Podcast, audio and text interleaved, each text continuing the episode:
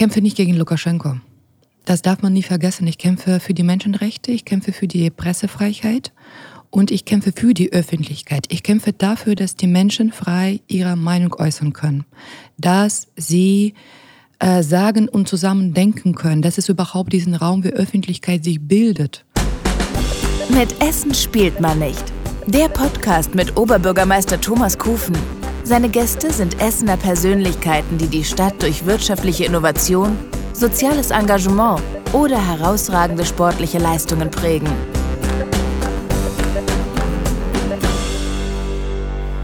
Herzlich willkommen zu meiner neuen Podcast-Folge mit Essen spielt man nicht. Diesmal geht es um Belarus, um die Situation dort vor Ort. Es geht um die Belarusinnen und Belarussen hier in Deutschland und es geht um die aktuelle politische Situation. Und dazu habe ich einen ganz spannenden Gast, eine Essenerin, Dr. Katja Azumenka. Sie ist freie Hörfunkautorin, sie ist Dozentin, preisgekrönt für ihre Arbeit. Herzlich willkommen, ich freue mich sehr auf das Gespräch. Ich freue mich auch. Danke für die Einladung. Sicherlich auch, weil die meisten gar nicht so viel über Belarus wissen. So ist das. Das ist auch ein sehr schwieriges Thema, weil man immer von vorn beginnen muss. Ganz vorn beginnen. Das heißt, ähm, für uns, wir schauen nochmal zurück, denn äh, aktuell ist sicherlich vielen Belarus ein Begriff im Zusammenhang mit dem völkerrechtswidrigen Angriffskrieg Russlands auf die Ukraine. Eine enge Verbindung zwischen Belarus und Russland. Die Konflikte im Land gehen aber weiter zurück und spätestens 2020 hätte man viel über Belarus lesen können. Was ist da passiert? Ähm, Im Jahr 2020 hat Lukaschenko die Ergebnisse der Wahl nicht anerkannt und hat sich für Präsidentin erklärt, obwohl er nicht gewählt wurde. Und Belarusinnen hat zum ersten Mal überhaupt gelungen nachzuweisen, dass die Wahlen gefälscht wurden. Das hat viele Menschen auf die Straße gebracht, auch in Belarus. Genau. Und ähm, das ist sehr gefährlich, seine Meinung in Belarus zu sagen. Genau, also das hat zu äh, dramatischen Folgen ja auch geführt, weil sehr, sehr viele Menschen auch verhaftet wurden. Also man geht davon aus, dass es über 40.000 Menschen in Belarus auch Gefängnisse von ihnen gesehen haben. Das war auch der Preis, den sie damals äh, für ihre Stimme bezahlt haben. Also 40.000 Menschen inhaftiert in einem Land, was gar nicht größer ist als 9 Millionen. Genau. Das heißt, jeder hat einen Freund, einen Bekannten, einen Familienangehörigen, der staatliche Repression ausgesetzt war, bis hin zu Folter und Tod. So ist das. So ist das, dass jeder damit in Berührung bekommen hat und jeder praktisch damit eine sehr persönliche, schmerzhafte, leidhafte Erfahrung auch gehabt hat und immer noch hat. Die Proteste, die es in Belarus gab, hat auch die Belarusinnen und Belarusen in Deutschland natürlich sehr emotionalisiert. Sie sind auch auf die Straße gegangen, haben darauf aufmerksam gemacht. Und wir erleben ja, dass man über Social Media mittlerweile quasi im, im Live-Kontakt ist, ähm, auch was die politische Situation in dem Land angeht. Können Sie da berichten, wie, welche Nachrichten aus Belarus hier nach Deutschland gekommen sind? Also die Belarusen haben und Belarusen haben natürlich auch belarussische Medien zu der Zeit zu dem Zeitpunkt äh, sehr aktiv verfolgt, aber nicht nur die Medien, sondern auch äh, unterschiedliche äh, Social Media äh, und ähm, auch persönliche Nachrichten aus den Familien. Das heißt, wir haben hier ziemlich genau auch gewusst, was im, auch im Land passiert ist. Im Unterschied zu heute, weil aus dem, wir haben heute aus dem Krieg wahnsinnig viele Bilder. Aus Belarus haben wir kein einziges Bild außer Lukaschenko. Wir wissen gar nicht, was im Land jetzt passiert. Ähm, und in Deutschland haben wahnsinnig viele Belarussen hat sich festgestellt, dass es uns hier ziemlich viele gibt. Ich kann jetzt die Zahlen nicht geben, aber offenbar doch einige. Äh, davor haben wir uns gar nicht hier auch gekannt. Also das heißt, wir haben erst im Jahr 2020 überhaupt voneinander erfahren, dass es so viele Belarussen in Deutschland erlebt. Ich habe auch erfahren, dass in Essen auf der Nebenstraße, in einer Nebenstraße, zwei belarussische Musikerinnen auch leben, die ich vorher gar nicht gekannt habe. Äh, und das hat auch dazu geführt, dass wir uns hier als Community auch gebildet haben, auch die Protestaktionen gestartet haben, auch versucht haben, über Belarus hier weiter zu erzählen. Manchmal fragt man sich natürlich, was bringt der Protest hier in Deutschland, was haben die Menschen in Belarus davon? Aber da haben sie, wie Sie mir im Vorgespräch sagten, ganz andere Erfahrungen gemacht. Das wird sehr genau beobachtet, wie auch außerhalb von Belarus die Protestkultur entwickelt wird und wie man auch Widerspruch ähm, erhebt gegen die Regierung. Also für mich ist es auch ein bisschen ähm, interessante Frage, weil eigentlich, wie man protestiert und dass man eigene Stimme hat und dass man für Demokratie sich einsetzen kann. Äh, das ist doch der Bestandteil der Demokratie. Und das ist ja auch etwas, was man in Deutschland auch praktiziert und praktizieren kann und über die Jahrzehnte auch gelernt hat. Ähm, und dass wir erst das auch überhaupt lernen, äh, die Belarusinnen und Belarusinnen. Und äh, wenn die Menschen auch im Land das nicht tun können, weil sie dafür in Haft auch sind, weil sie ihre Stimme nicht erheben können, dann können diese Stimmen hier verstärkt werden. Den Belarus ist ja nicht ein einsames Insel und äh, Belarus ist mit vielen Ländern auch in dieser Welt ja auch verbunden und das, das, das, wenn dort etwas auch passiert, hat es auch, auch diese Auswirkungen auch auf die anderen Länder der Welt. Wir leben in einer globale vernetzte Welt. Wir leben nicht in einem Stadt, wir leben nicht in einem Land, wir leben in einer Welt. Und äh, das Gleiche gilt, wenn wir das im Sinne von Protesten denken. Wenn die Menschen in Deutschland auch Proteste auch organisieren, dann versuchen sie für die Menschen, die in diesen Städten leben, aufmerksam darauf zu machen, dass sie etwas Konkretes auch für politische Gefangene in Belarus auch machen können, dass sie sich auch unterstützen können, dass die Gewerkschaften und Gewerkschaften sich verbinden können und auch für Interessen von den verhafteten Arbeiter und Arbeiterinnen in Belarus eintreten können und vor allem aber auch, damit, man auch Lukaschenko und seinem Regime auch zeigen kann, die Menschen in Belarus, die für Demokratie und Rechtsstaat und Freiheit kämpfen, nicht alleine. Was, was ist Ihre Botschaft an die Essenerinnen und Essener, an Ihre Nachbarn?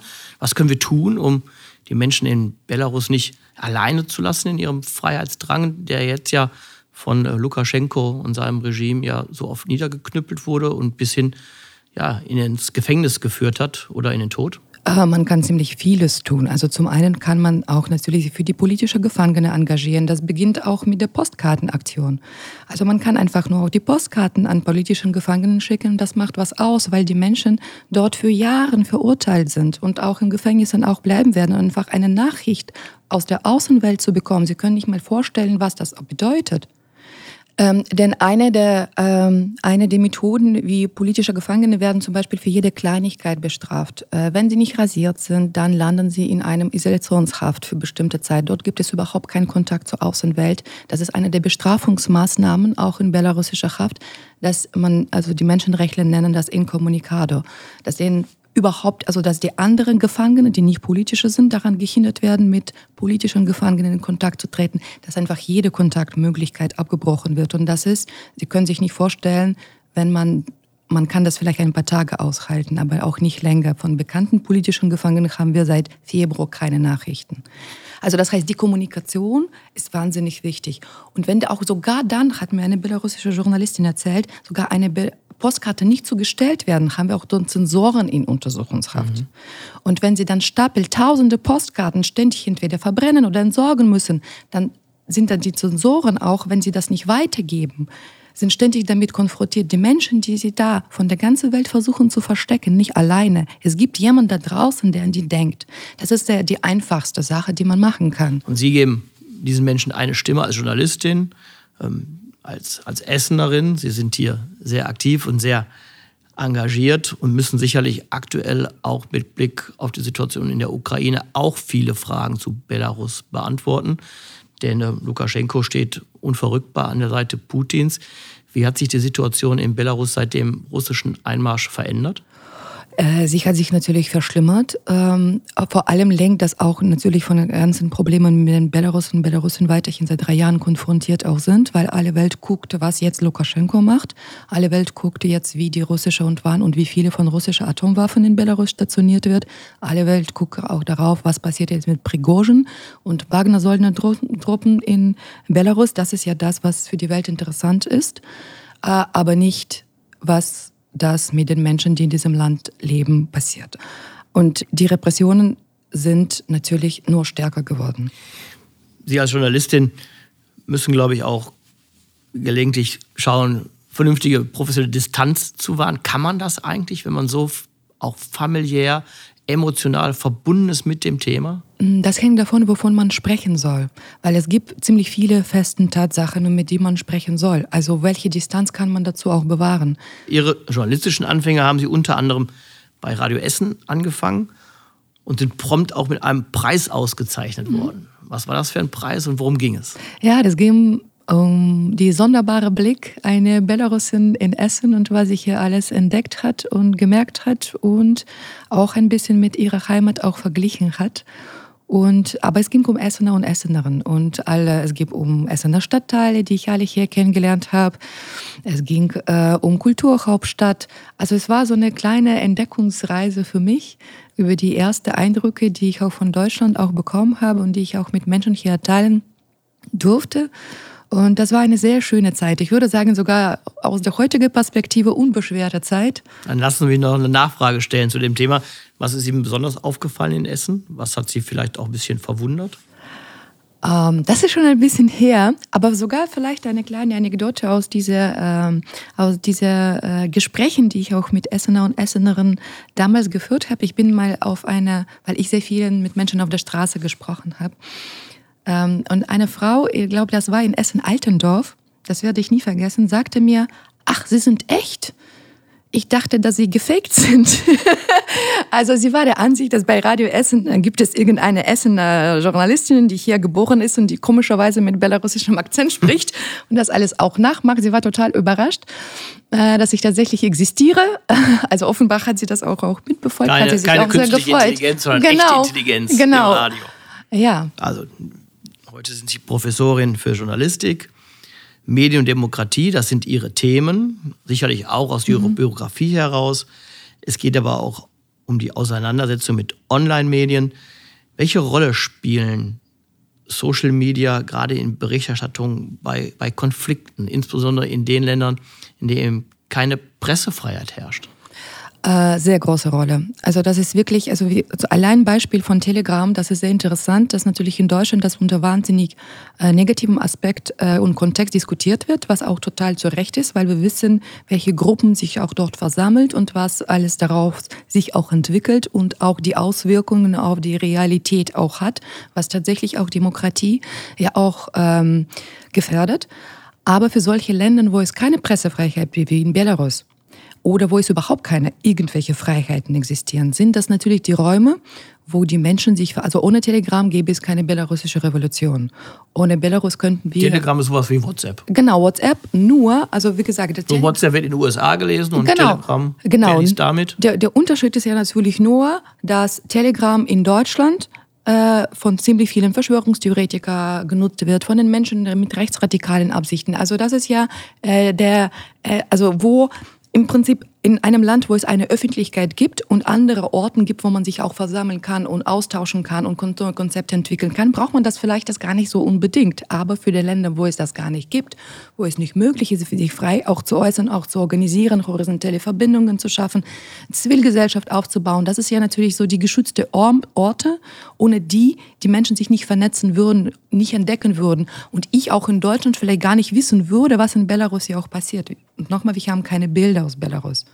Und für Journalisten, Journalisten, das ist natürlich ein wahnsinniger, äh, fur- furchtbarer Ort, wo man wahnsinnig viel recherchieren kann. Wie mutig muss man als Journalistin sein in solchen Ländern? Ähm, ich weiß es nicht, ob es eine Mutfrage, also vernünftig muss man sein. Und man muss in der Lage sein, Gefahren abzuschätzen, auch wenn man nicht weiß, worauf man sich einlässt. Also man kann nicht sagen, sie haben gewusst, worauf sie sich. Nein, weiß man das. Man weiß das nicht. Es geht ja auch nicht um einen selbst, es geht ja um die Genau, Angehörigen auch. genau. Das ist Auch Angehörige Genau. im Herkunftsland. Genau, so ist das. Aber das muss man sich immer dann auch fragen, äh, wenn ich das nicht mache, was, wer macht man das, wer macht man das dann? Journalisten haben eine ganz große, wichtige Rolle, auch gerade in der Demokratie. Wir haben ja auch festgestellt, dort, wo es keinen guten Journalismus gibt, wo es ähm, keinen guten Lokaljournalismus gibt, wirkt sich das relativ in absehbarer Zeit aus auf die lokale Demokratie. Wahlbeteiligung geht runter, Korruption nimmt zu, auch im öffentlichen Dienst. Ähm, es ähm, ist viel mehr Raum für, für Fake News oder für bewusste Desinformation. Ihr Kampf gegen Lukaschenko ist der Journalismus? Ich kämpfe nicht gegen Lukaschenko. Das darf man nie vergessen. Ich kämpfe für die Menschenrechte, ich kämpfe für die Pressefreiheit und ich kämpfe für die Öffentlichkeit. Ich kämpfe dafür, dass die Menschen frei ihre Meinung äußern können, dass sie äh, sagen und zusammen denken können, dass es überhaupt diesen Raum wie Öffentlichkeit sich bildet. Ich stehe dafür und dafür spreche ich auch. Und äh, äh, Lukaschenko ist für mich nicht irgendein persönlicher Feind, der für alles verkörpert. Nein. Ähm, genauso, es geht um Verständnis dafür, was Diktatur von Demokratien unterscheidet. Und ich glaube, dieses Verständnis auch in Deutschland langsam auch verloren geht. Als auch äh, ich äh, bei den belarussischen Protesten hier teilgenommen habe, parallel, gerade so im Jahr 2020 in Düsseldorf oder in Köln, parallel äh, fanden sehr viele Protesten statt, wo sie die Menschen, die gegen Corona-Maßnahmen zum Beispiel protestiert haben, die sind zu uns gekommen haben gesagt, also ich meine zu Belarusinnen, Belarus ist das beste Land auf der Welt und wo Diktatur ist, ist in Deutschland. Die Menschen können nicht mal zwischen Freiheit und Unfreiheit unterscheiden, zwischen Diktatur und Demokratien. Dafür kämpfe ich, dass die Menschen diese Unterschiede endlich begreifen. Oder schauen Sie sich jetzt auch auf, wie, äh, auf diese ganze DDR-Nostalgie und Diktaturnostalgien weil man dieses Thema nicht abgeschlossen hat, weil man das nicht abgearbeitet hat. Man hat sich mit Faschismus, mit Nazizeit auseinandergesetzt, aber man hat sich nicht gefragt, was zum Beispiel auch sowjetische Diktatur angerichtet hat, was ihr Wesen und was ihr Kern. Zeigt auch, welche große Verantwortung auch Journalistinnen und Journalisten haben. Ja, natürlich. In unserem Staat, in unserem Rechtsstaat. Ja, aber nochmal, das ist nicht nur die Verantwortung. Die Pressefreiheit, das ist genauso, wie es mir deutlich wird, am Beispiel von Belarus, was ich sehe. Sie stirbt nicht nur dann, wenn sie zum Beispiel wie in Belarus von staatlichen Maßnahmen, von staatlichen Repressionen auch äh, zunichte gemacht wird. Sie stirbt auch dann, wenn die Menschen einfach an sie nicht mehr glauben, wenn die Menschen Journalisten auch angreifen, wenn sie kein Interesse für die Welt auch mitbringen. Dann stirbt auch die Pressefreiheit. Und wenn die Journalisten, die ihr Leben riskieren, versuchen, etwas in der Öffentlichkeit zu sagen, aber nicht gehört werden, dann stirbt auch die Pressefreiheit. Aber Sie haben gesagt, Sie kämpfen nicht gegen Lukaschenko, aber mit Lukaschenko wird es keine Pressefreiheit und keine Demokratie geben. So ist das. Aber Lukaschenko ist nicht mein persönlicher Feind. Das ist klar. Aber als Außenstehender hat man den Eindruck, dass er aktuell fester im Sattel sitzt als noch vor wenigen Jahren. So ist das. So ist das. Der ist Profiteur von dieser ganzen Situation. Der ist Profiteur, ich glaube, der ist Hauptprofiteur von dem Krieg. Wie, wie weit macht Ihnen das Sorge, dass jetzt die Wagner-Milizen jetzt eine neue Heimat gefunden haben in, in Belarus? Meine größte Sorge, dass ein Staat, das Belarus heißt, nicht mehr existieren wird, dass es ein Teil von Russland wird oder dass es von Militärhunde irgendwann auch erobert wird oder also wie es geht um Existenz, also es geht jetzt nicht mehr nur um die Existenz von Belarusinnen und Belarusen, steht jetzt die Frage, ob diese Stadt und dieses Land überhaupt existieren wird.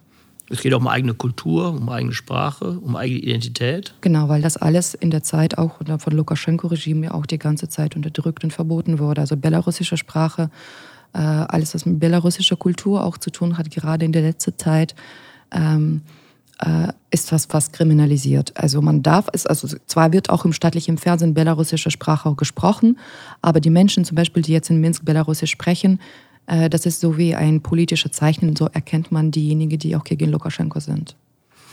Die Vorzeichen sind in der Ukraine ähnlich gewesen. Auch dort wurde den Menschen in der Ukraine von russischer Seite abgesprochen, eine eigene Kultur, eine eigene Sprache, eine eigene Identität zu haben. Insofern ist das doch sehr, sehr naheliegend, welches Ziel dort verfolgt wird, nämlich irgendwie doch wieder die Herstellung einer Sowjetunion unter anderem Farben. Ja, oder russisches Imperium. Ja. Ja, Belarus ist, wir versuchen auch die ganze Zeit auch hier davon auch zu erzählen und aufmerksam darauf auch zu machen. Ähm, aber man hat, ich würde sagen, ich würde das sogar auf politischer Ebene ziemlich kritisch aussehen und ich vertrete die These und gehe davon aus, dass Belarus schon längst an Putin geopfert wurde. Und deshalb, das war auch der Grund, warum im Jahr 2020 äh, Belarusen so wenig europäische Solidarität auch erfahren haben. Weil man damals schon Belarus als informelle Einflussgebiet von Russland auch betrachtet hat. Und damals auch in Essen, gerade in Essen, habe ich so viel auch davon in Gesprächen mit vielen Menschen gehört, die gesagt haben, wir wollen doch keinen Krieg in Europa. Und das ist, vielleicht sollten wir auch so lassen, wie es jetzt ist. Und vielleicht sollen die Menschen in Belarus das annehmen, was passiert. Was passierte danach, zwei Jahre später? Und ich stelle diese Frage nochmal, weil Belarus wurde als Aufmarschgebiet davor genutzt am 24. Vielen Dank für das Gespräch, Katja Arzumenka, Journalistin, Aktivistin und eine große Aufklärerin auch über die Situation in Belarus. Ich wünsche Ihnen alles Gute, vor allen Dingen weiterhin, ich bleibe bei dem Wort, auch viel Mut und Klugheit bei Ihren Aktivitäten. Danke sehr. Das war Mit Essen spielt man nicht. Das Podcastgespräch mit Oberbürgermeister Thomas Kufen. Vielen Dank fürs Zuhören. und bis zum nächsten Mal.